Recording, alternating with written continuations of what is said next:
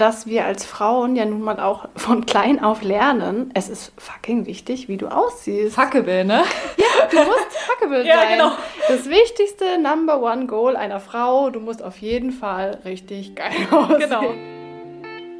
Rein reflektiert, dein Podcast für persönliche Weiterentwicklung und mehr Realität. Wünschst du dir auch manchmal mehr Selbstvertrauen und Mut zur Veränderung? Wir haben es durch viel Selbstreflexion geschafft, unsere Unsicherheiten und Komplexe zu einem tiefen Selbstwertgefühl zu wandeln. Hier teilen wir unsere wertvollsten und intimsten Learnings mit dir, damit auch du das schaffen kannst. Dann los, reflektier mit uns.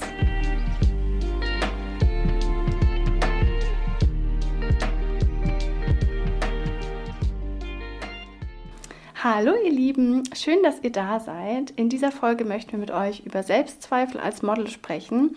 Wir nehmen euch also mit in die Modelbranche, teilen unsere Erfahrungen und Erlebnisse da mit euch. Wir möchten da ein bisschen Licht ins Dunkle bringen, weil wir einfach das Gefühl haben, da herrschen so ein bisschen falsche Vorstellungen. Wir möchten euch zeigen, dass da nicht immer alles nur so schön und harmonisch ist, wie es vielleicht nach außen scheint. Und ähm, dass es nicht so erstrebenswert ist, dieses Ideal vielleicht zu erfüllen, wie man denken würde. Vielleicht äh, fangen wir einfach auch darüber an zu sprechen, wie wir überhaupt zum Modeln gekommen sind, also mit wie vielen Jahren und auch, was da überhaupt so der ausschlaggebende Punkt war, dass wir damit angefangen haben. Willst du da vielleicht einfach weitermachen? Ja, gerne. Also bei mir war das so, ich war 16 und habe in der Nähe von Freiburg gewohnt und durch einen Kontakt bin ich an einen Fotografen in Freiburg gekommen, der äh, wöchentlich für das Stadtmagazin in Freiburg äh, für ein Modehaus quasi die Werbeanzeige fotografiert hat und immer mal wieder nach einem Model gesucht hat. Und ich hatte da irgendwie Lust drauf und war Feuer und Flamme und habe mich dann bei dem vorgestellt und dann eben mit 16 angefangen für dieses Magazin oder für die Stadtzeitung da äh, ab und zu mal ein Shooting zu machen. Es war dann so ein, zweimal im Monat, hat man auch ein bisschen Geld bekommen. Also es war eigentlich nur so just for fun, aber es war ganz cool, weil wir in allen möglichen Locations waren und ich da eigentlich schon ganz gut Erfahrungen gesammelt habe. Und als ich dann 18 war, bin ich nach Berlin gezogen und weil ich da ja schon so ein bisschen ähm, Blut geleckt hatte und es mir echt Spaß gemacht hat, habe ich dann in Berlin auch so ein bisschen angefangen, mich in dieser Branche zu orientieren. Und alle, die Berlin kennen, wissen, dass es hier sehr einfach ist, da Fuß zu fassen zumindest, weil es super viele Kreative gibt, Fotografen, andere Models. Also diese Branche ist sehr groß. Ich habe dann auch meinen Freund kennengelernt, der auch nebenberuflich Fotograf ist. Das Thema wird bestimmt auch mal noch aufkommen beim Thema Eifersucht, aber das ist eine andere Sache. ähm, genau, und habe dann hier angefangen, ähm, auch irgendwie Shootings zu machen, äh, Leute kennengelernt, auch Sarah, also auch dich, ähm, in der Zeit. Und genau, dann irgendwann hatte ich auch Lust, es professioneller zu machen, habe mich dann ähm, bei Agenturen beworben und äh, irgendwann dann auch für sechs Monate in Mumbai gearbeitet. Und das war dann auch die Zeit, wo ich es Vollzeit gemacht habe im Ausland. Das war immer so ein bisschen mein Traum.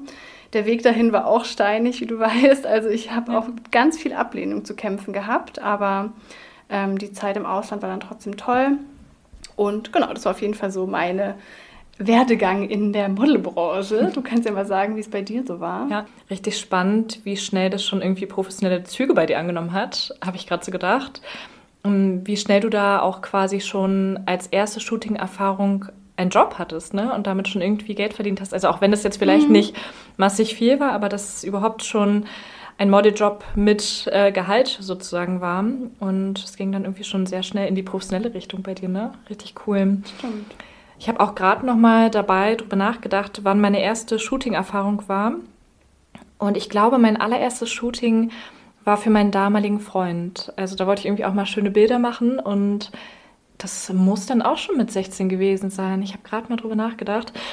Genau, und dann hatte ich irgendwie auch in irgendeinem Studio so ein Fotoshooting gebucht und auch ja erstmal mit Kleidern oder so geschult. Also ich hatte ein Kleid an, irgendwie erstmal so schicker. Ah, ich glaube, da hatte ich auch schon ein paar Dessous-Bilder gemacht. Fällt mir gerade ein. Habe ich ein bisschen verdrängt, dass ich doch schon so früh solche Bilder gemacht habe. Und dann bin ich über eine Bekannte zu einem Fotograf, der heißt Morty, gekommen und habe dann mit dem die ersten Shooting-Erfahrungen gesammelt. Und ich erinnere mich auch noch an meinem 18. Geburtstag habe ich nochmal ein Shooting gemacht, weil meine Haare da so spektakulär gemacht wurden von einem arabischen Friseur. Genau, und dann hatte ich vor meinem 18. Geburtstag, also vor der Feier quasi noch ein Shooting. Und ja, so hat es irgendwie alles seinen Lauf genommen, dass ich auch versucht habe, mit verschiedenen Fotografen in Kontakt zu kommen und dann auch versucht habe, die Qualität der Bilder immer weiter zu verbessern, mit besseren Fotografen zu shooten und habe das dann immer mehr irgendwie hobbymäßig gemacht. Mein Ziel war es damals nicht, damit Geld zu verdienen, sondern einfach irgendwie schöne Bilder von mir zu haben. Und ich habe tatsächlich dann so richtig angefangen, als ich in einem Abendkleiderladen äh, nebenbei gearbeitet habe. Habe ich dann sehr viele Shootingbilder mit Abendkleider gemacht. Und dann hat sich das alles so ein bisschen entwickelt. Ähm, jeder, der meine Seite vielleicht kennengelernt hat oder vielleicht ein paar Bilder von mir kennt, weiß auch, dass ich durchaus auch Dessous-Bilder gemacht habe oder anderes so in die Richtung. Und ja, das kam dann aber auch erst viel später. Ich wurde dann ab und zu mal gefragt, ob ich bei Workshops so modeln möchte. Das fand ich eigentlich auch nochmal ganz cool, wenn man da Geld verdient hat und auch gleichzeitig total interessante Leute kennenlernen konnte mit dem man auch äh, über die verschiedensten Themen gesprochen hat, die auch aus den verschiedensten Branchen selbst waren. Also es waren ja nicht alles dann professionelle Fotografen, sondern einfach Leute, die man so auch auf der Straße kennenlernen könnte. Und ja, genau, so kam das alles. Und so richtig los ging es dann, glaube ich, mit 20 oder so. Also wir haben ja letztens schon gesagt, dass wir so ungefähr gleich lange jetzt gemoddet haben, ne? Voll spannend. Ich dachte, vielleicht tun wir mal so ganz kurz und knapp erklären, was es da überhaupt so für Shootings gibt, weil ich glaube, viele wissen mhm. das gar nicht. Ähm, also gerade wenn man jetzt in so einer Stadt wie Berlin lebt, kann man ganz einfach eigentlich auch ähm, Leute finden, mit denen man kostenfreie Shootings, sage ich jetzt mal, machen kann. Also dass man sich trifft und ähm, ich sage jetzt mal aus Spaß, irgendwie zusammen shootet. Mhm. Ähm, dann hat man so ein paar Bilder für sich. Das kann man auf jeden Fall immer machen. Äh, haben wir auch beide gemacht und so weiter. Ähm, dann gibt es natürlich irgendwie kleinere Jobs, vielleicht wenn man jemanden kennt oder wie auch immer, für alle möglichen Richtungen. Und dann gibt es aber auch Modelagenturen, bei denen man unter Vertrag kommen kann, die einem dann größere Jobs vermitteln, die dann Provisionen bekommen. Mhm. Ähm, genau, also als einfach mal so vom äh, Spektrum her dass ihr so ein bisschen wisst und weil Sarah gerade meinte oder weil du gerade meintest, mhm. dass du bei Workshops auch gemodelt hast. Es gibt zum Beispiel auch, dass Fotografen, die schon professioneller sind und schon Erfahrung haben, für andere Fotografen einen Workshop anbieten und dafür dann quasi für diesen Workshop Models buchen. Also das hast du ja dann gemacht. Genau. Vielleicht ist es ganz interessant für Absolut. manche, wenn ja, man total. sich gar nicht so ja. auskennt in der Branche. Stimmt, ne? Man ist da schon so irgendwie in der Branche drin, dass man denkt, äh, diese Begriffe kennt jeder. Total gut, dass du das nochmal erwähnt hast. Genau, und so einen Workshop kann man sich eigentlich so vorstellen. Also ich bin beispielsweise in die verschiedensten Städte gereist, also nach Hamburg beispielsweise mal für zwei Workshop-Tage und dann haben wir auch da natürlich übernachtet. Und dann ja, hat man da beispielsweise zehn Workshop-Teilnehmer, denen das erstmal erklärt wird, also wie man so ein Licht-Setup machen kann oder anderes. Dann isst man da auch zusammen abends und es ist so ein bisschen persönlicher als vielleicht bei anderen Jobs. Das könntest du wahrscheinlich eher sagen, weil ich ja nicht so viele normale Pay-Jobs in dem Sinne hatte. Und bei mir war auch so ein bisschen der Grund, warum ich das nicht so auf Payjob-Ebene machen wollte, dass ich das Gefühl hatte, wenn ich für etwas bezahlt werde, also wirklich für so einen Job, ja, beim Workshop wurde ich auch bezahlt, aber das war irgendwie auch so, dass der Fotograf ja auch daran verdient hat. Also habe ich das irgendwie dann nochmal so ein bisschen anders empfunden.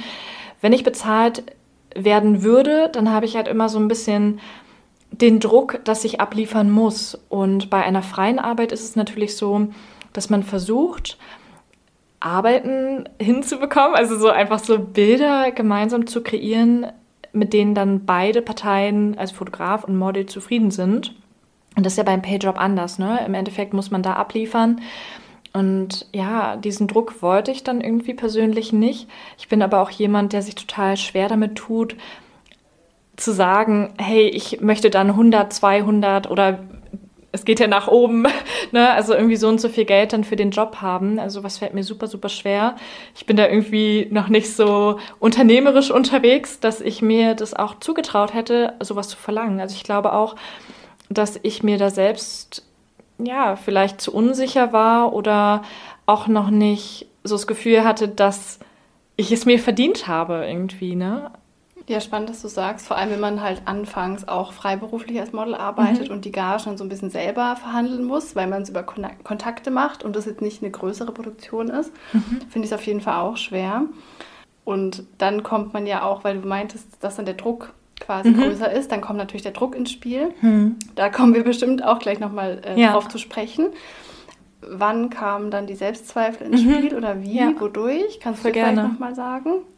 Also ich denke, dass es schon sehr früh angefangen hat. Ich glaube, der Knackpunkt ist in der Regel, dass man mit jungen Jahren anfängt, Shootings zu machen, so wie jetzt bei dir mit 16 und bei mir war ja das allererste Shooting auch mit 16, aber so richtig habe ich dann erst ab 18 begonnen und man ist da ja quasi noch so ein bisschen in der Entwicklungs- und Pubertätsphase, wo man vielleicht noch gar nicht so dieses Selbstbewusstsein oder Selbstwertgefühl entwickelt hat. Und ich glaube, in dem Moment, wo dann jemand kritisiert, also nicht kritisiert im Sinne von, das hast du gut gemacht oder das schlecht, sondern wirklich das Äußere kritisiert, ist man dafür viel empfänglicher. Und deswegen ist es umso gefährlicher, umso früher man mit dem Modeln vielleicht beginnt, wenn man noch nicht ganz so gefestigt ist in dem, was man ist und in dem, wie man sich selbst auch wahrnimmt und sich selbst auch schätzt.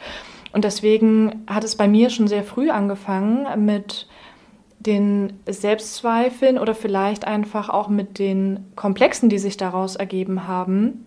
Denn es ist äh, beispielsweise schon so gewesen, dass bei Shootings erwähnt wurde, deine Stirn ist zu hoch, du solltest lieber einen Pony tragen. Und ich bin von Natur aus eigentlich niemand, der gerne einen Pony trägt.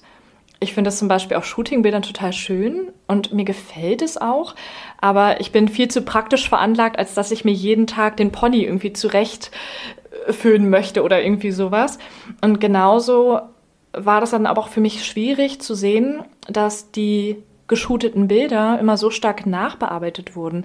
Also gerade bei meinen alten Bildern ist die Nachbearbeitung wirklich teilweise so extrem gewesen, das hängt natürlich auch von den einzelnen Fotografen ab. Also manche bearbeiten mehr als andere. Aber es war dann schon teilweise so, man hat sich das Vorherbild angeschaut und das Nachherbild. Und ja, also da hat man schon kurz überlegt, ist es ein und dieselbe Person, weil da wirklich nicht nur Hautunreinheiten, Augenringe retuschiert wurden, sondern komplette Gesichtszüge. Als komplette Gesicht wurde quasi in Photoshop ummodelliert meine Nase, meine Wangenknochen, meine Stirn wurde kürzer gemacht oder so. Oder beispielsweise auch die Beine dünner, die Brust größer. Und das finde ich einfach im Nachgang oder im Nachhinein so, so schade. Denn ich habe mir wirklich manche Bilder angeschaut und dachte mir so, das Vorherbild wäre eigentlich so auch okay gewesen, wenn man jetzt nur versucht hätte, ein paar Hautunreinheiten wegzumachen oder vielleicht auch, ja, maximal die Farben oder so angepasst hätte. Und da wurde einfach immer so viel an meinem Körper verändert, quasi eine Illusion erschaffen, die nicht existent ist. Also Illusionen sind ja sowieso nie existent, ne? aber da wurde ein Bild erschaffen, was nicht existent ist. Und so sehe ich in Wirklichkeit gar nicht aus. Irgendwann hatte man aber den Eindruck, dass man so aussieht oder dass man vielleicht auch gerne so aussehen wollte, weil man das Gefühl hatte, dass jeder versucht, einen in diese Richtung zu verändern. Also, dass ständig Fotografen meine Nase verändern. Und irgendwann dachte ich mir auch so, ja, so eine Nase hätte ich auch gerne, wie ich da auf dem Bild bekommen habe. Ohne OP, war einfach nur Photoshop. Und ich glaube, da fing das Ganze an. Und umso häufiger man bewertet wird und einfach nur aufs Äußerliche reduziert wird, ohne da irgendwelche anderen Werte mit so bewertet zu bekommen oder so, ne? ohne dass jetzt irgendwie die Persönlichkeit so eine große Rolle spielt, umso mehr festigen sich dann auch die Selbstzweifel und man fragt sich irgendwann, ist man schön, ist man so, wie man in der Realität aussieht, wirklich gut genug oder wäre man schöner, wenn man sich die Nase operieren lassen würde oder die Brüste? Und das war bei mir beispielsweise damals auch ein Thema. Also ich war auch bei drei verschiedenen Ärzten und habe mich wegen der Brust-OP beraten lassen. Ne? Also so tief waren dann irgendwann auch die Zweifel. Nicht nur wegen den Shootings, aber hauptsächlich, denn von meinem Freund aus kam nie irgendwie so eine Kritik oder nie eine blöde Anmerkung. Der hat mich geliebt oder liebt mich immer noch, wie ich bin. Und es kam tatsächlich eigentlich nur von der Szene und da fing das Ganze an. Also erstmal finde ich das total spannend ähm, mit dem Photoshop. Dazu muss man auch nochmal sagen, dass es eigentlich fast immer so ist, dass der Fotograf bestimmt, wie die Bilder bearbeitet werden. Also das wissen vielleicht auch viele nicht. Mhm. Ist nicht so, dass man als Model ein Foto kriegt und man selber genau. ähm, ne, retuschiert es dann komplett, sondern eigentlich ist der Stil des Fotografens ähm, ausschlaggebend und man kriegt dann halt einfach ein Bild. Es ist auch so, dass es einen, also wie man jetzt bei dir gehört hat, und kann mhm. ich auch mhm. total nachvollziehen, es verunsichert einen halt extrem, dieses Photoshop. Ja. Ne? Viele denken, ja, man sieht dann immer perfekt aus auf den mhm. Fotos, aber man selbst weiß ja, dass man so nicht aussieht. Genau. Es ja. bringt einem quasi keine positive Gefühle, wenn man dieses ja. perfekte, vermeintliche Foto von sich sieht. Mhm. Weil man guckt ja dann in den Spiegel und denkt, ja, super, das bringt mir jetzt gar nichts. Ähm, bei mir war das eigentlich so, dass ich schon immer eigentlich Komplexe hatte, mhm. muss man auch dazu sagen, also meine ganze Jugend über, diese klassischen, mein Bauch und das und das, bla, bla, ist alles nicht gut genug, habe mich mit anderen anderen schon etwas verglichen, ähm, was dann quasi deutlich verstärkt wurde durch das Model-Business. Also ich würde mhm. schon sagen, dass wenn man mit einem 1A Selbstvertrauen äh, irgendwie auch schon ein bisschen älter ist, wie du ja auch mhm. meintest, das Alter spielt ja auch eine große Rolle in das Business kommt, das ist bestimmt noch was anderes. Aber wenn man sehr jung ist und sowieso schon ein bisschen unsicher ist, dann können halt diese Sachen wirklich richtig reinhauen, sage ich jetzt mal. Und bei mir war es so, ähm, ich war dann eben 18, dachte, perfekt, jetzt habe ich ja zwei Jahre gemodelt, jetzt gehe ich nach Berlin, finde eine tolle Agentur. Und da hat es dann so angefangen, als ich dann angefangen habe, mich bei Modelagenturen zu bewerben und nur Absagen bekommen habe. Mhm. Also ich bin 1,70 groß, müsst ihr wissen. Und ja, als Model heißt es ja, sollte man größer sein, 1,80 oder wie auch immer. Und ich habe wirklich nur Absagen bekommen von all den großen Agenturen. Ähm, viele haben gesagt, du bist zu klein. Viele haben aber gar nichts gesagt. Und wie Sarah auch schon meinte, man ist ja dann einfach so sowieso vielleicht schon verunsichert, dass dann einfach solche Meinungen über einen, einen beeinflussen können. Mhm. Und irgendwann hat mich das dann so verunsichert, ich dachte dann, ich wäre nicht gut genug oder nicht schön genug oder nicht aufregend genug oder keine Ahnung, weil dann guckt man sich ja die Models an, die bei der Agentur sind. Also ich habe das getan. Er scrollt da so durch die Portfolios und denkt, ach, die wurden alle genommen und ich nicht. Ähm, also bei mir war definitiv ähm, diese ganzen Absagen von Agenturen so der erste Punkt, wo ich dachte, okay, vielleicht bin ich ja gar nicht gut genug, so wie ich bin. Und dann, klar, vergleicht man sich mit anderen, dann nimmt es so seinen Lauf. Und bei mir war definitiv immer ähm, mein Bauch das hm. größte Thema oder das Dünnsein. Aber es gibt dann auch gewisse Maße, äh, die man in Anführungsstrichen erfüllen sollte und dann misst man sich dann auch ständig und so weiter. Mittlerweile weiß ich, dass es da schon Abweichungen gibt, aber ich war dann eben so verunsichert dadurch. Und ich war dann irgendwann bei einer Agentur, aber habe dann bei der auch keine Jobs bekommen anfangs. Und in Hamburg, ne? Das auch, ähm, oder? Nee, die erste Agentur, die ich hier in Berlin hatte. Ah, okay. Das in Hamburg war noch eine weitere Absage. okay. ähm, aber ich war dann irgendwann bei der Agentur und dann habe ich halt gar nichts von denen gehört. Ich habe keine Jobs bekommen, keine Castings und ja, dann äh, waren die Selbstzweifel auf jeden Fall ziemlich stark. Ja. Spannend. Und ich habe auch gerade drüber nachgedacht. Ich glaube, das war auch einer der Gründe, warum ich nie versucht habe, mich bei einer Modelagentur zu bewerben, weil ich Angst vor der Absage hatte. Weil ich ja auch 71 bin, so wie Caro ist, wir sind gleich groß. Und ich auch gedacht habe, ich entspreche jetzt nicht so dem typischen Ideal eines Models. Also ich finde, dass ich jetzt nicht so ein typisches Püppchengesicht habe. Ich habe schon, ähm, ja, eben eine etwas höhere Stirn. ja, Caro guckt mich gerade richtig ernst an. richtig vorwurfsvoll.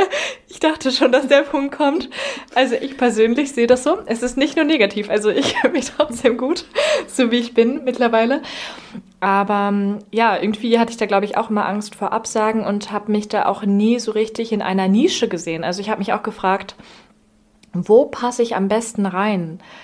Also von den Shootings her haben mir eigentlich die Dessous-Shootings am meisten Spaß gemacht, weil ich gemerkt habe, da habe ich ein sehr gutes Körpergefühl und das passt irgendwie. Also nicht, weil ich mich jetzt unbedingt nackt zeigen wollte. Das hat sich auch irgendwie mit den Jahren erst so entwickelt. Man hat mit Abendkleidern angefangen, dann wurden die Kleider immer kürzer und irgendwann hat man Dessous-Bilder gesehen, wo man sich dachte, oh, das ist irgendwie so ein schönes Mutbild, ne? so eine schöne Inspiration.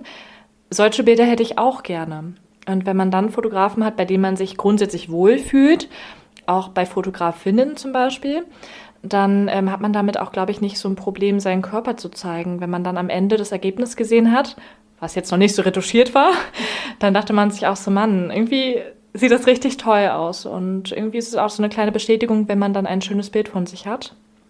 Genau, so viel erstmal dazu, aber auch dazu, dass ich nicht wusste, in welche Nische ich passen könnte, eben auch wegen der Größe, aber auch ein bisschen wegen den Maßen. Also so, ich glaube, zu bestimmten Zeiten war ich vielleicht auch nicht schlank genug. Krass, ne, dass man das so denkt. Ich hatte auch Größe 36. Und mittlerweile habe ich mich ja eher so in diese Fitnessrichtung weiterentwickelt, habe ja Bodybuilding gemacht und bin auch immer noch dabei. Und jetzt denke ich, jetzt könnte ich eigentlich gut in diese Fitnessnische reinpassen und sehe mich da gerade total. Und dieses Strong, Not Skinny gefällt mir auch total. Also einfach nicht um jeden Preis dünn sein zu müssen, und dass nur das bewertet wird, ob man dünn genug ist, sondern dass man einfach stark sein kann und auch nicht nur stark vom Körperbau her, sondern einfach auch mental dadurch irgendwie stärker wird. Ich hatte allerdings letztens, ähm, ja, das war 2019 auf Mallorca, eine Reaktion von einem Fotografen, dass der auch schon gesagt hat, ah, probier mal deine Arme irgendwie anders zu machen, das sieht schon zu muskulös aus. Und da dachte ich mir, ja, ähm, das geht halt in die Fitnessrichtung und genau da ist es ja auch gewollt. Ich will mal ganz kurz einhaken ähm, und sagen, dass wenn wir jetzt äh, davon sprechen, dass wir dachten, mit 6, Größe 36 wären wir nicht dünn genug, dann meinen wir das absolut nur auf unsere fälschliche Sichtweise und die Modelbranche bezogen. Also mittlerweile habe ich Größe 36, 38. ich 38, 40 egal. manchmal so, ne? Genau, ja. also nicht, dass ihr das falsch versteht. Definitiv ist Größe 36 dünn genug in Anführungsstrichen oder gut genug. Jede Kleidergröße ist gut genug. Wirklich absolut. Es ist egal, ob ihr dick, dünn seid, egal welche Kleidergröße, egal wie muskulös. Das ist hier schon mal vorweg total wichtig. Es geht uns nicht darum, ähm, jetzt hier irgendwie zu sagen, was äh, gut genug ist oder nicht, sondern einfach nochmal zu zeigen, wie diese Modelbranche auf einen wirken kann. Wie verzerrt das Bild eigentlich da auch ist, ne? Wie, wie hoch die Ansprüche sind, die man gar nicht immer in der Realität so erfüllen kann oder auch wie sehr man da nur auf eine Kleidergröße oder dem äh, eigentlichen Umfang äh, ja reduziert wird. Absolut und ich finde halt auch immer, dass die Maße, die aus der Modelbranche kommen, die haben den Hintergrund, dass Designer für Models auf dem Laufsteg gerne hätten, dass die riesengroß und super dünn sind, damit die Kleider da schön fallen. Ja, das mag deren Wahrnehmung sein. Das hat aber nichts mit der realen Welt zu tun. Und ich finde es halt so schlimm, dass diese Modelmaße einfach als allgemeines mhm. Schönheitsideal in die komplette Gesellschaft aufgenommen werden das ist ganz wichtig ähm, nochmal für euch auch, die gerade zuhören, egal wie ihr aussieht, es ja. ist wunderschön und gut genug. Es geht jetzt wirklich nur darum, wie, ja, welchen Einfluss so die Modelbranche teilweise auf uns hatte, was auch wirklich negativ war. Finde ich richtig gut, dass du das nochmal so klar erwähnst. Also das ist definitiv die Einstellung von uns beiden, die wir auch im Alltag vertreten. Und ich kann auch von mir aus sagen, und ich denke, ich spreche da auch für Caro, wir finden auch füllige, wirklich füllige Frauen wunderschön. Und da geht es nicht um irgendwelche Maße, Proportionen, sondern lediglich auch um die Ausstrahlung, dass jemand so wie er ist, wunderschön ist und jeder ist so auf seine Art und Weise irgendwie toll. Ne? Also ja, dazu werden wir später auf jeden Fall auch noch kommen, dass das Aussehen auch nicht alles ist. Also da spielt ja so viel anderes eine Rolle. Der Charakter, überhaupt die ganze Art und Weise. Ja, aber da mussten wir auch erstmal hinkommen. Und ich wollte auch noch eine Sache so ein bisschen zu den Komplexen sagen. Ich habe mir das versucht, so ein bisschen bildlich zu erklären oder vielleicht auch für euch nochmal so ein bisschen bildlich zu erklären. Also wenn man jetzt in so jungen Jahren ist, dann haben wir ja schon gerade auch gesagt, dass man für manche Sachen vielleicht noch empfänglicher ist, gerade wenn man schon so ein bisschen Unsicherheit mitbringt. Und man hat quasi schon ein äh, empfänglicheren, also so einen lockeren Boden, wo dann quasi dieser Komplex gesät wird. Und in dem Moment, wo dann immer wieder verstärkt diese Sachen kritisiert werden, also beispielsweise wie bei mir, deine Nase ist nicht so schön oder bei dir müssen wir aufpassen, aus welcher Perspektive wir dich fotografieren oder im Nachgang wird es immer wieder retuschiert. Wenn das nicht nur ein Fotograf macht, sondern zehn Fotografen das machen, dann wird ja quasi dieser Samen, der gesät wurde, dieser Komplex, immer mehr gedüngt, wächst dann quasi zu so einer kleinen Pflanze und irgendwann ähm, ja, ist der Komplex vielleicht so groß, dass man eben verunsichert ist, ne? was wir auch schon gesagt haben und auch gar nicht mehr so richtig weiß, was man machen soll, weil so sieht man nun mal aus und man selbst hätte damit auch gar kein Problem, aber man weiß, die anderen haben damit ein Problem. Und es ist eigentlich so schade, dass man dann überlegt, wie die anderen einen finden könnten, also jetzt gerade auch bei Fotografen, sodass man da wirklich schon auf so abstruse Ideen kommt wie OP oder so, ne? dass man schon überlegt, wie kann ich das verändern, sodass es dem entspricht, wie die Fotografen mich immer probieren hinzuretuschieren. Und ja, dann keimt quasi diese Pflanze und irgendwann trägt sie Früchte und das sind leider eigentlich nur faule Früchte. so ein bisschen bildliche Darstellung irgendwie. Ähm, und das finde ich eigentlich so schade, ne? dass ähm, dieser Komplex dann so verstärkt wird. Ich muss sagen, meine Familie oder auch Freunde haben diese Komplexe nie bei mir gesehen. Also wenn ich jetzt irgendwie ich glaube auch Caro, ne? Wenn ich dir sage, ich habe jetzt so eine hohe Stirn oder so, würdest du jetzt nicht denken, oh mein Gott, Sarah, deine Stirn. Probier mal was dagegen zu machen. Übrigens lasse ich jetzt auch meinen Pony komplett rauswachsen. Ich habe nie wieder Bock, Pony zu tragen. Okay, das sage ich jetzt. Vielleicht finde ich es irgendwann nochmal schön. Aber ich will einfach lange Haare haben und ich werde für kein Shooting jetzt erstmal mir einen Pony schneiden. Und es gab auch so eine seltsame Situation mit einem Fotografen, dass der wirklich total traurig war, dass ich nicht mit Pony angekommen bin. Oder dass mir auch gesagt wurde, ja, nee, ähm, also ohne Pony sieht es jetzt auf den Bildern nicht so schön aus oder so. Ne? Also da werden schon manchmal auch sehr harte Worte gefunden und man wird nicht mit Samtschuhen angefasst, sondern man wird einfach richtig hart kritisiert und mit dieser Kritik muss man dann umgehen. Ob man das selbst so sieht oder nicht das muss man dann irgendwie in dem Moment so schlucken, weil man möchte ja auch nicht dann komplett die Stimmung am Set ruinieren. So war zumindest damals meine Meinung zu, ne? Ja, total. Und dazu kommt ja oft auch noch, also ich hatte dann oft, also gerade als ich dann in Indien war, die sechs Monate und das wirklich dann hauptberuflich mache, wenn das dann, also je größer die Produktion wird, mhm. je größer ähm, der Job quasi ist, mhm. je höher wird auch der Druck. Also was ich unbedingt auch nochmal sagen will, warum gerade bei Models, glaube ich, meistens die meisten Selbstzweifel auftreten, obwohl man das niemals denken würde, ist einfach, weil man komplett ein Produkt ist. Also man ist wirklich Stimmt. nur das Produkt. Es geht immer nur ums Aussehen. Die Agentur oder wer auch immer will dich vermarkten. Klar, oder irgendwie der Fotograf will, dass du so und so wie rauskommst. Und das ist eigentlich auch so einer der Hauptgründe, warum ich dieses Thema auch so wichtig finde, ist, dass ja in unserer Gesellschaft so ein bisschen der Irrglaube herrscht, wenn du so und so aussiehst wie die Models auf den Plakaten und in den Zeitschriften, dann bist du glücklich. Stimmt. Dann ist alles gut. Ich meine, da hängen Industrien dran. Ne? Das hängt, die komplette Wirtschaft hängt an diesem Glaubenssatz. Und warum wir diese Folge unter anderem machen wollen oder warum mir das Thema auch so wichtig ist, ist euch zu sagen, ich hab's getestet, es ist nicht wahr. Es ist eine fucking ja, Lüge. Man ist nicht glücklicher. Man ist absolut nicht glücklicher. Im Gegenteil. Alle Models, die ich kennengelernt habe, ich habe mit Models zusammen gewohnt, in den, ähm, in den WGs zusammen. Das waren die unglücklichsten Mädels in den Zeiten, wo ich diesem vermeintlichen Schönheitsideal am meisten entsprochen habe. Als Model hauptberuflich gearbeitet habe, ging es mir am allerschlechtesten. Ich habe am allermeisten an mir gezweifelt weil man die ganze Zeit beurteilt wird. Und zwar nur das Äußere. Man steht in einer Reihe mit 20 anderen Mädels, die so aussehen wie du. Es geht einer raus und sucht die schönste für sich aus, wie bei so einem Apfel. Mhm. Es juckt keinen, was du denkst, welche Meinung du hast, was für Werte du hast. Und in diesem Umfeld irgendwie einen klaren Gedanken zu halten, nicht den Blick für die Realität zu verlieren, ist so schwer. Und ich hatte das echt teilweise auch so oft, dass ähm, ich habe öfter mal in Indien für ein Unterwäschelabel geshootet und die haben dann teilweise meine Agentur geschrieben, ob meine Brüste denn auch gerade nicht zu groß sind, weil die haben auf irgendeiner Instagram-Story gesehen, dass meine Brust irgendwie größer aussah.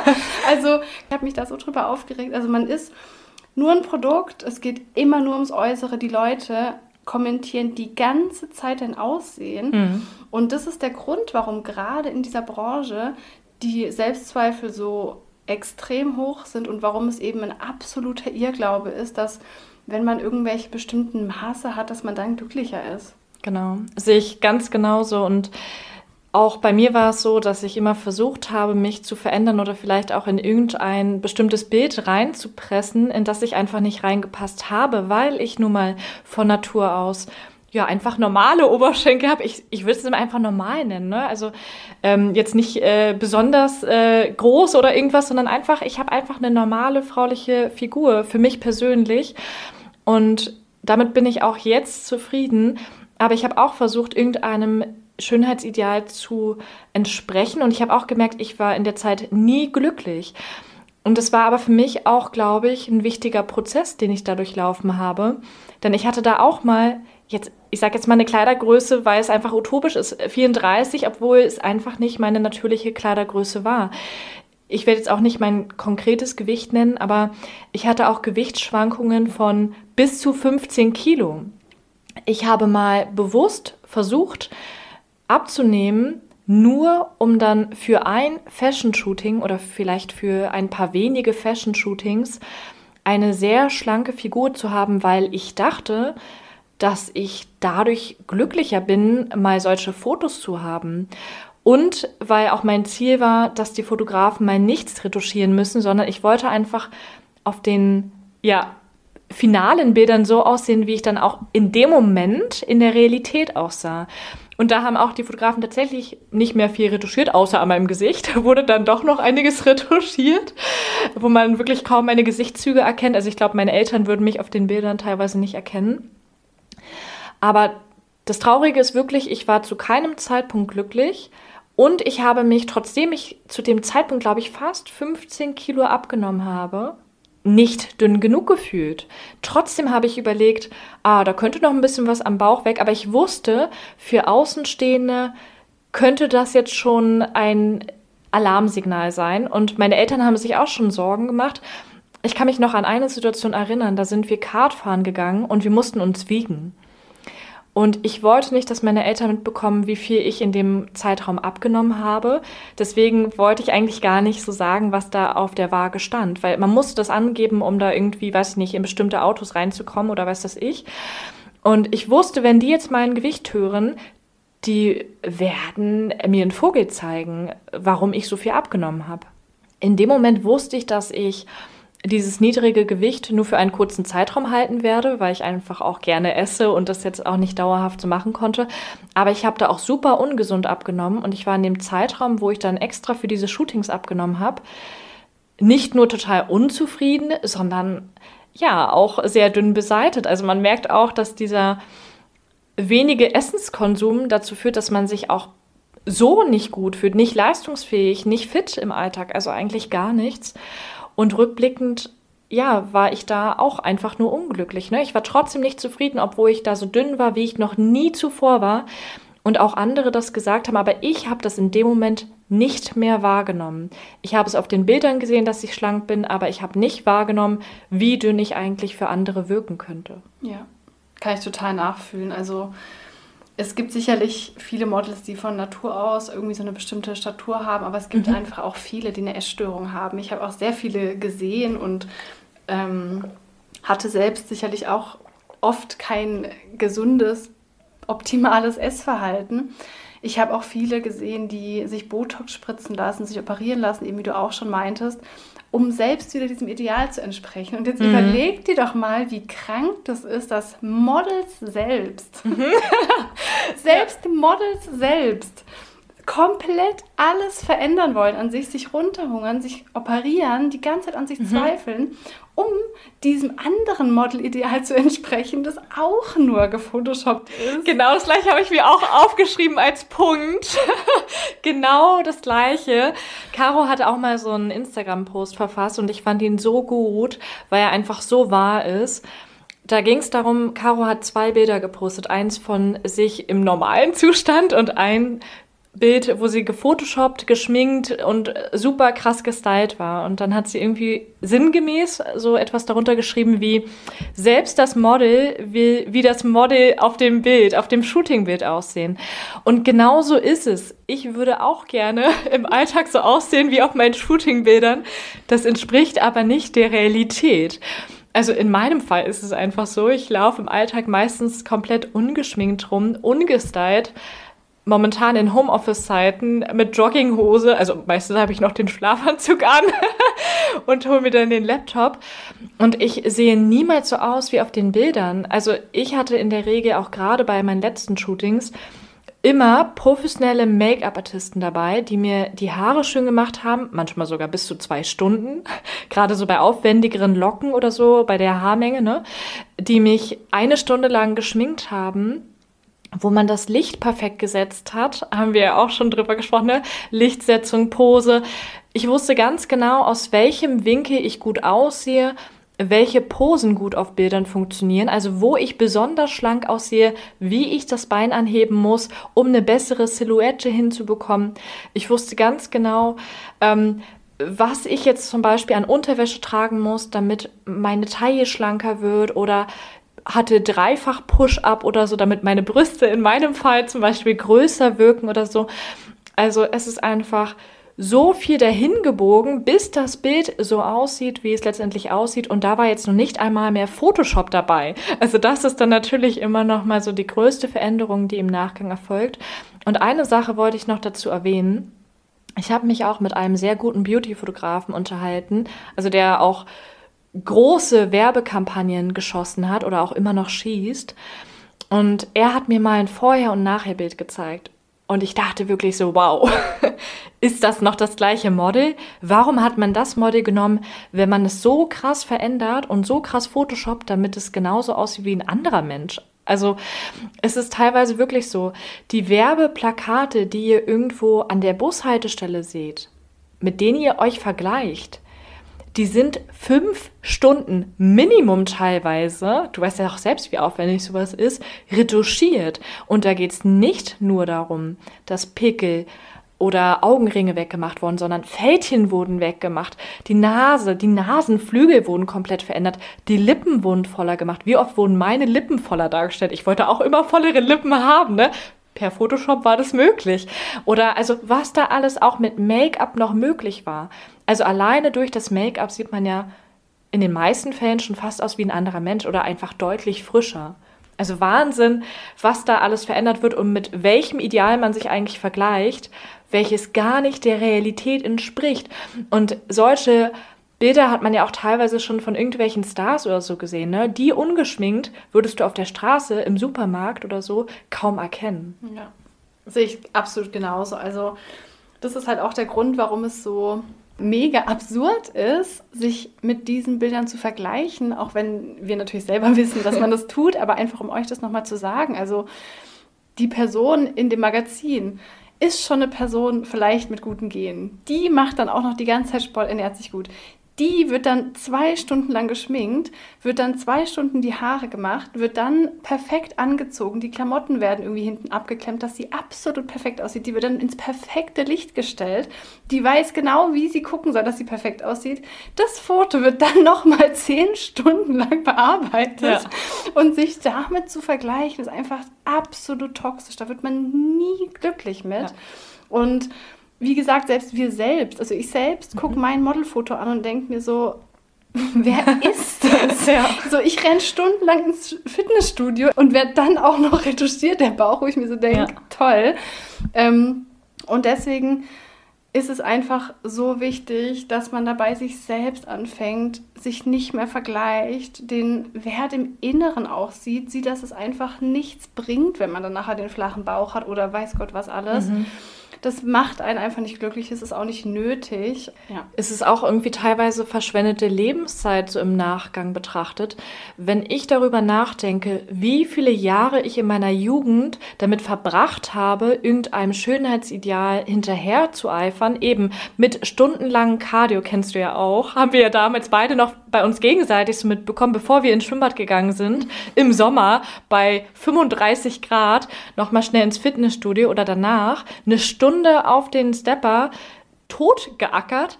Also nichts gegen Sport. Ich mache ja auch immer noch sehr viel Sport, aber mit einem anderen Ziel. Damals hatte ich nur das Ziel, einfach schlank zu sein für die Bilder, für Shootings, für die Fotografen. Ich wollte so aussehen wie auf meinen Bildern. Und also dazu muss ich auch gleich noch was sagen, aber ich finde es eigentlich so schockierend, wie sehr man sich davon beeinflussen lassen hat. Und ich habe dann auch teilweise Situationen gehabt, wo ich mich sozial auch so ein bisschen abgekapselt habe oder auch, ja, irgendwelche, oh Gott, eine Sache muss ich sagen, das finde ich so schlimm jetzt im Nachgang. Oh Gott, es tut mir richtig leid. Dafür schäme ich mich auch extrem. Also ihr merkt gerade, also so, ich, ich kämpfe da auch noch im Nachgang, obwohl das schon so lange her ist. Mein Freund hat damals sein Abitur gemacht und eigentlich wollte er zur Feier des Tages essen gehen mit seiner Familie in einem All-You-Can-Eat-Restaurant, also so asiatisch im Prinzip.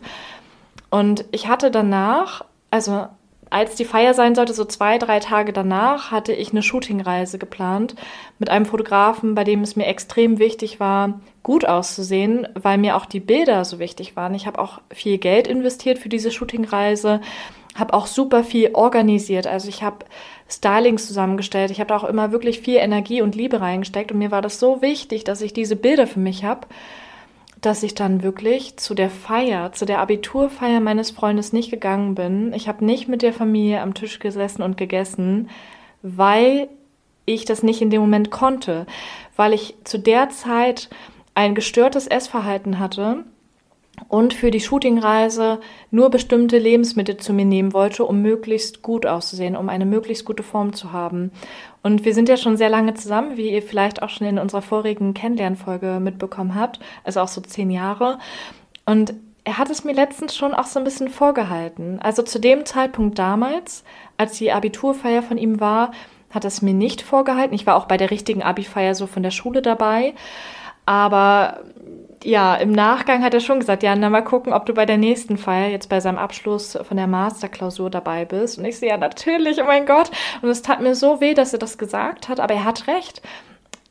Er kann ja nur von den Taten ausgehen und nicht nur von meinen Worten. Selbst wenn ich jetzt sage, natürlich mache ich das, woher soll er wissen, dass ich es mache, wenn ich damals nicht zu seiner Abi-Feier gegangen bin, also mit seinen Eltern, ne? Gut, dazu muss man sagen, da gab es auch so ein paar andere Umstände noch, warum ich mich dann letztendlich dagegen entschieden habe, auch wegen der Stimmung und da ich selbst mein Abitur zwei, drei Monate vorher abgebrochen habe, war das generell für mich auch ein schwieriges Thema, dass er dann das Abitur zu Ende gemacht hat. Wir haben uns ja in der Schule kennengelernt, also er war derjenige, der es durchgezogen hat und ich habe es abgebrochen, vor den Prüfungen direkt. Also war das generell auch ein Thema, was mir sehr schwer fiel. Aber so weit ging es bei mir, ne? So weit ging es und ich habe so viele Opfer für die Shootings gebracht. Und was habe ich jetzt davon? Ja, schöne Bilder. Natürlich auch schöne Erfahrungen, weil ich viele Länder bereisen konnte, auch teilweise umsonst. Ne? Mir wurden auch Shootingreisen bezahlt oder auch bei Workshops natürlich die Gage gezahlt. Aber im Endeffekt sind es auch nicht mehr als Bilder. Und ich weiß noch so genau, dass wir uns darüber unterhalten haben, wo du meinst, so warum investierst du so viel? Auch so, also ich habe ja auch viel Geld teilweise investiert in die Shootings, in Shooting-Klamotten. Auch jetzt habe ich ja ungefähr noch einen Schrank nur mit Shooting-Klamotten und nicht mal mit normalen Klamotten. Ich weiß gar nicht, was ich im Alltag anziehen soll.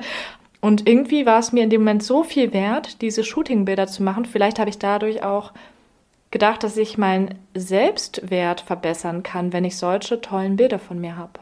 Auf jeden Fall, ja. Also das ist ja auch dann ganz spannend, dass man einfach die Prioritäten im Leben, wie man die setzt, ne? dass dann plötzlich einem das Aussehen und die Bestätigung über das Aussehen einem wichtiger wird, als Zeit mit den Liebsten zu verbringen, weil man mhm. aber auch einfach so in dem Thema drin ist. Und ich weiß einfach, dass es ganz vielen so geht, ob jetzt mhm. in der mhm. Modelbranche oder nicht.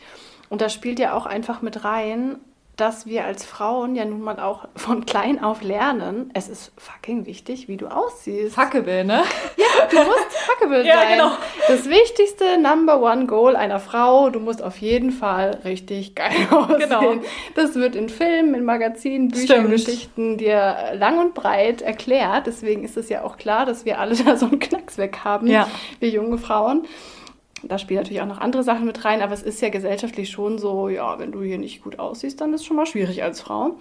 Und deswegen ist es einfach extrem wichtig, da irgendwann mal im Kopf zu versuchen, einen Cut zu machen, zu überlegen, warum will ich das gerade? Mhm. Warum mhm. denke ich, muss ich einen flachen Bauch haben oder große Brüste? Was genau bringt mir das im Endeffekt? Also wirklich reflektieren, rausfinden, welche Ängste stecken da dahinter. Ähm, ja, so haben wir das oder ich auf jeden Fall auch ja. das geschafft.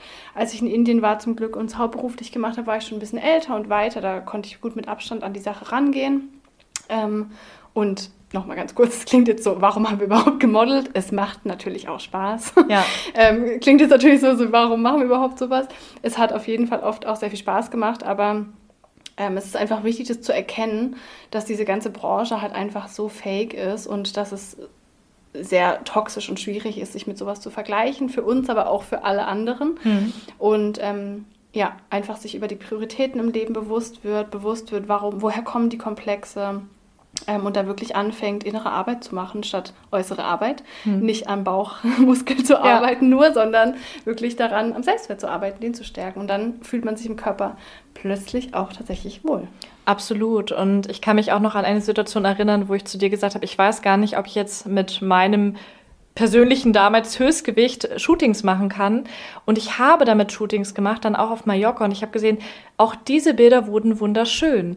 Und ich denke, genau, der erste Schritt ist, wie du schon sagst, zu überlegen, woher kommen diese Zweifel, woher kommen die Komplexe. Ähm, sind das wirklich Komplexe, die ich davor schon hatte? Also vielleicht auch vor dem Eintritt in die Szene oder sind das Sachen, die mir irgendwie so ein bisschen eingeredet wurden oder suggeriert wurden, die ich persönlich gar nicht so sehe? Und vor allen Dingen finde ich auch, dass man hinterfragen sollte, mit welchen Menschen möchte ich mich umgeben? Ich persönlich habe mich dann zum Beispiel irgendwann dazu entschieden, dass ich nur noch mit Fotografen shoote, die mich versuchen, so natürlich einzufangen, wie ich bin. Also gab es auch einen ganz tollen Fotografen, ich sage ihn jetzt einfach auch mal ganz kurz, Markus Hoppe. Der hat zum Beispiel so Schwarz-Weiß-Aufnahmen gemacht, aber auch farbige. Und der hat dann gar nicht mehr viel an den Bildern retuschiert. Der hat das geschafft, dich deine Persönlichkeit wirklich auf dem Bild einzufangen. Und du hast dich trotzdem wunderschön gefühlt, ohne dass ein Make-up-Artist dabei war, ohne dass stundenlang retuschiert wurde. Und das war dann für mich auch schon der erste Ansatz. Oder auch schon zu sagen, ich möchte bitte nicht mehr, dass meine Bilder so arg retuschiert werden im Nachgang, sondern ich möchte gerne dass die Bilder auch noch so ein bisschen dem Originalbildern entsprechen, die wir geshootet haben, weil ich einfach auch will, dass die so aussehen, wie ich aussehe. Also auch wenn ich jetzt nicht im Alltag immer geschminkt bin oder dann in der Pose so sitze oder stehe oder so, aber ich wollte, dass man mich auf den Bildern erkennt, dass ich auf mich und auf die Bilder stolz sein kann. Weil wie soll ich denn stolz sein, wenn das komplett andere Bilder, andere retuschierte Bilder sind, das bin ja nicht mehr ich. Und eine Sache wollte ich noch dazu sagen.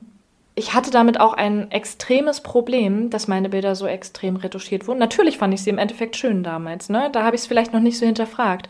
Aber ich habe mich teilweise sogar geschämt, wenn sich dann Fotografen mit mir live, also so wirklich persönlich treffen wollten, weil sie mich kennenlernen wollten oder ein Shooting mit mir machen wollten, weil ich dachte, wenn die mich sehen, dann sehe ich nicht so aus wie auf den Bildern. Und das entsprach ja der Tatsache. Ich sah nicht so aus. Und sie haben dann letztendlich gedacht, dass ich so aussehen könnte. Ne? Und das war für mich wirklich ein Problem, weshalb ich mich dann auch teilweise mit Leuten nicht getroffen habe. Also trotzdem ich sie persönlich gerne kennengelernt hätte, habe ich damit ein Problem gehabt. Und deswegen habe ich teilweise auch nur mit Fotografen geshootet, die mich schon kennen, die mich auch ungeschminkt kennen und wo ich weiß, die wissen, was auf sie zukommt. Hört sich so schlimm an, ne? Oh mein Gott, ich sehe jetzt so schlimm aus. So ist es natürlich nicht gemeint. Aber diese Gedankengänge hatte ich dann plötzlich. Und bei dem Thema finde ich es auch total spannend, ähm, was so dann die Bestätigung angeht, die man sich ja erhofft. Die mhm. bringt dann nämlich gar nichts. Also genau. wenn ich jetzt bei Instagram habe ich ganz lange dann meine perfekt retuschierten Modelbilder gepostet und dachte, ach toll, jetzt sehe ich also aus für alle Welt. Und dann kriegst du da tausende Kommentare gefühlt, die bringen dir nichts, mhm. weil die Person auf dem Foto bist nicht du. Ja. Wenn tausend Leute dann sagen, wow, siehst du toll aus auf dem Bild, und du denkst, ja, sie sieht toll aus auf dem Bild. Ja, auf dem Bild. Wenn so. ich jetzt hier sitze, äh, bringt mir das halt gar nichts. Ja. Also diese Bestätigung, die man sich dann erhofft, kommt sowieso nicht. Also in dem mhm. Fall ist mit den Fotos zu posten und ist, dass man sich dann fast schon nicht traut, sich zu zeigen, kenne ich halt dann auch. Echt? Bei Castings. Ja. Der Kunde kriegt irgendwie deine Modelfotos geschickt und denkt, ja, super, die nehmen wir. Mhm. Und du denkst dann so, oh je, dann fällt jetzt hin und mal gucken, ob das dann noch so klappt. Aber auch bei dem Thema, ne, egal wie viel positives Feedback dann zu diesen Bildern kommt, im Endeffekt prallt es einfach an einem ab, weil mhm. man ist es ja gar nicht, was ja noch trauriger einfach ist. Ja, also im ersten Moment freut man sich vielleicht, ne, oder macht dann auch so seinen Wert wieder davon abhängig oder seine Laune sogar, dass man sagt, umso mehr Likes ich bekommen habe, umso mehr Kommentare, umso besser bin ich irgendwie, ne? Umso schöner ist das Bild geworden. Aber ne, wir wollen jetzt nicht damit sagen, dass wir jetzt im Alltag nicht schön aussehen oder uns nicht schön finden. Aber wir sehen anders aus als auf den extrem retuschierten Bildern. Und das ist einfach Tatsache. Und im Endeffekt finde ich auch, also wie gesagt, der erste Ansatz sollte halt auch sein, dann vielleicht auch mit Fotografen zu shooten, wo dann Bilder entstehen, die nicht so arg retuschiert sind. Und dass man einfach auch versucht, sich selbst so schön zu finden ohne dass man irgendwie da großartig was dran machen lassen muss. Ne? Also jetzt so in der Bildretusche oder wie auch immer. Total. Also es ist einfach total wichtig, ähm, ja, dass ihr euer reales Ich quasi lieben lernt oder akzeptieren lernt. Ähm, wirklich euch bewusst werdet, dass es dieses Ideal gar nicht gibt. Hm. Das Ideal, das ihr da seht, existiert nicht. Die Frauen sehen nicht so aus oder die Männer dass ihr wirklich an eurem inneren Selbstwert arbeitet. Der wird leider nicht gestärkt durch Komplimente für Fotos, ähm, sondern wirklich durch andere Dinge. Selbstvertrauen stärken und so weiter. Und ich wollte gerne an der Stelle auch nochmal sagen, da wir jetzt ab und zu mal das Thema angeschnitten haben, wenn ihr das Gefühl habt, dass ihr irgendwie eine Essstörung habt oder ähm, es in die Richtung auch wirklich schwierig wird mit dem Vergleichen, dann ähm, könnt ihr euch auf jeden Fall immer Hilfe suchen. Ihr könnt eine Therapie machen. Ich habe auch eine Therapie gemacht ich hatte keine, in Anführungsstrichen, ausgereifte Essstörung, aber ich hatte definitiv ein schwieriges Essverhalten und es ist absolut in Ordnung, sich da Hilfe zu holen, falls ihr euch da vielleicht so ein bisschen wiederfindet in solchen Gedanken. Schön, dass du es auch nochmal sagst, sehe ich auch so. Und was du gerade schon angeschnitten hast, was ich auch nochmal betonen möchte, ich finde es wichtig, dass man dann auch seine eigenen besonderen Makel oder wie auch immer lieben lernt und dass man auch sich persönlich ja nicht in dieses Schönheitsideal Püppchen oder so rein äh, bekommen möchte, weil da passt man vielleicht dann unter Umständen nicht rein, so wie ich zum Beispiel aus meiner Sicht auch nicht. Aber ich habe dann auch andere Vorteile bei mir gesehen, beispielsweise, dass mein Gesicht sehr wandelbar ist, dass ich durch verschiedenes Make-up so unterschiedlich aussehen kann und das ist auch eine Sache, die nicht jeder kann. Also so ne, also dass dass man so wandelbar oder so unterschiedlich aussehen kann und ähm, das war dann für mich auch eine Sache, die ich so ein bisschen da rausgenommen habe. Und zusätzlich finde ich es auch noch gut, wenn man ja einfach versucht, sich auch auf andere Sachen zu konzentrieren, nicht nur auf das Äußerliche, sondern auch auf andere Fähigkeiten, auf den Charakter. Das war übrigens auch ein Grund, warum ich Workshops gut fand. Denn in Workshops ist es so, dass auch die Persönlichkeit so ein bisschen mehr gezählt hat. Da zählte es auch, wie du als Mensch auftrittst wie du mit den Teilnehmern agierst, ob du mit denen irgendwie ein lockeres Gespräch führen kannst. Da zählte nicht nur ein schönes Bild, sondern halt auch wirklich alles drumherum. Und das fand ich so schön in dem Moment. Total. Also wenn ihr euch jetzt gerade fragt, aber wie schaffe ich das einfach, mich meinem Körper wohlzufühlen? Ihr schafft das auf jeden Fall. Ich habe es auch geschafft und das schafft man niemals, indem man sein Äußeres unbedingt verändert, sondern indem man einfach den Fokus und die Prioritäten auf das Innere legt. Ähm, sich Herausforderungen stellt, im Alltag Dinge meistert, Neues ausprobiert, sich selbst im Kern kennenlernt und nicht nur diesen kompletten Fokus und die Wichtigkeit so auf irgendwelchen Speckröllchen oder Pickelchen ähm, zu lassen. Und wie gesagt, ähm, ja, da werden wir sicherlich in vielen weiteren Folgen auch noch drauf eingehen, wie man sowas auch stärken kann. Ja, ich möchte auch nochmal sagen, Caro hat vorhin schon gesagt, wir haben es ausprobiert und es hat nicht funktioniert. Also ihr habt hier zwei verschiedene Leute zu sitzen, die alles Mögliche probiert haben und gemerkt haben, auch das macht nicht glücklich, wenn man sich selbst nicht so annimmt, wie man ist und sich selbst nur darauf konzentriert oder vielleicht auch nur damit identifiziert. Ich habe zum Beispiel auch die verschiedensten Haarfarben ausprobiert. Ich hatte weiße Haare, lilane Haare, alles Mögliche, nur für die Fotoshootings, um da so eine unterschiedliche Facette von mir zeigen zu können.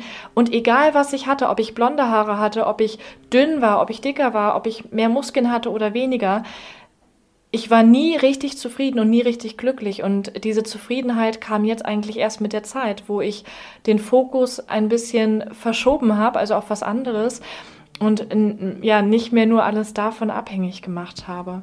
Ich möchte aber auch noch mal sagen, was Caro auch vorhin schon so ein bisschen meinte, das war jetzt nicht nur schlecht, das waren jetzt nicht nur negative Erfahrungen, sondern wir haben auch richtig tolle Leute, also auch uns unter, unter anderem.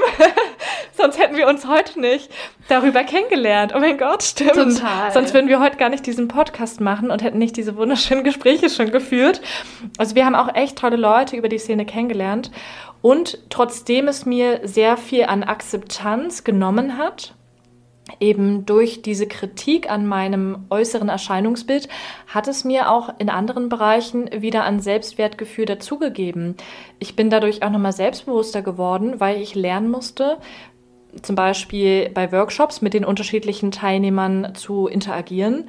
Und es gab auch Fotografen, die mir auch ungeschminkt ein gutes Gefühl gegeben haben. Also nur dadurch, dass auch Fotografen gesagt haben, sie wollen mich ungeschminkt fotografieren, habe ich mich überhaupt erst getraut, auch ungeschminkt vor die Tür zu gehen, was damals für mich undenkbar gewesen wäre. Also es hatte auch positive Seiten, auch das Reisen, aber man muss da wirklich mit Vorsicht rangehen. Und ja, wie wir schon öfter jetzt betont haben, man sollte versuchen, sich nicht nur auf sein äußeres Erscheinungsbild zu konzentrieren, sondern seinen Wert auch in anderen Dingen zu sehen. Und ja, wenn man das beherzigt, dann kann man auch schöne Bilder machen, aber es ist wirklich wichtig, dass man da einfach auch realistisch rangeht und versucht einfach, sich selbst zu lieben und nicht irgendjemand anderes sein zu wollen oder nicht irgendeinem Ideal entsprechen zu wollen, was jemand anderes gerne hätte. Auf jeden Fall.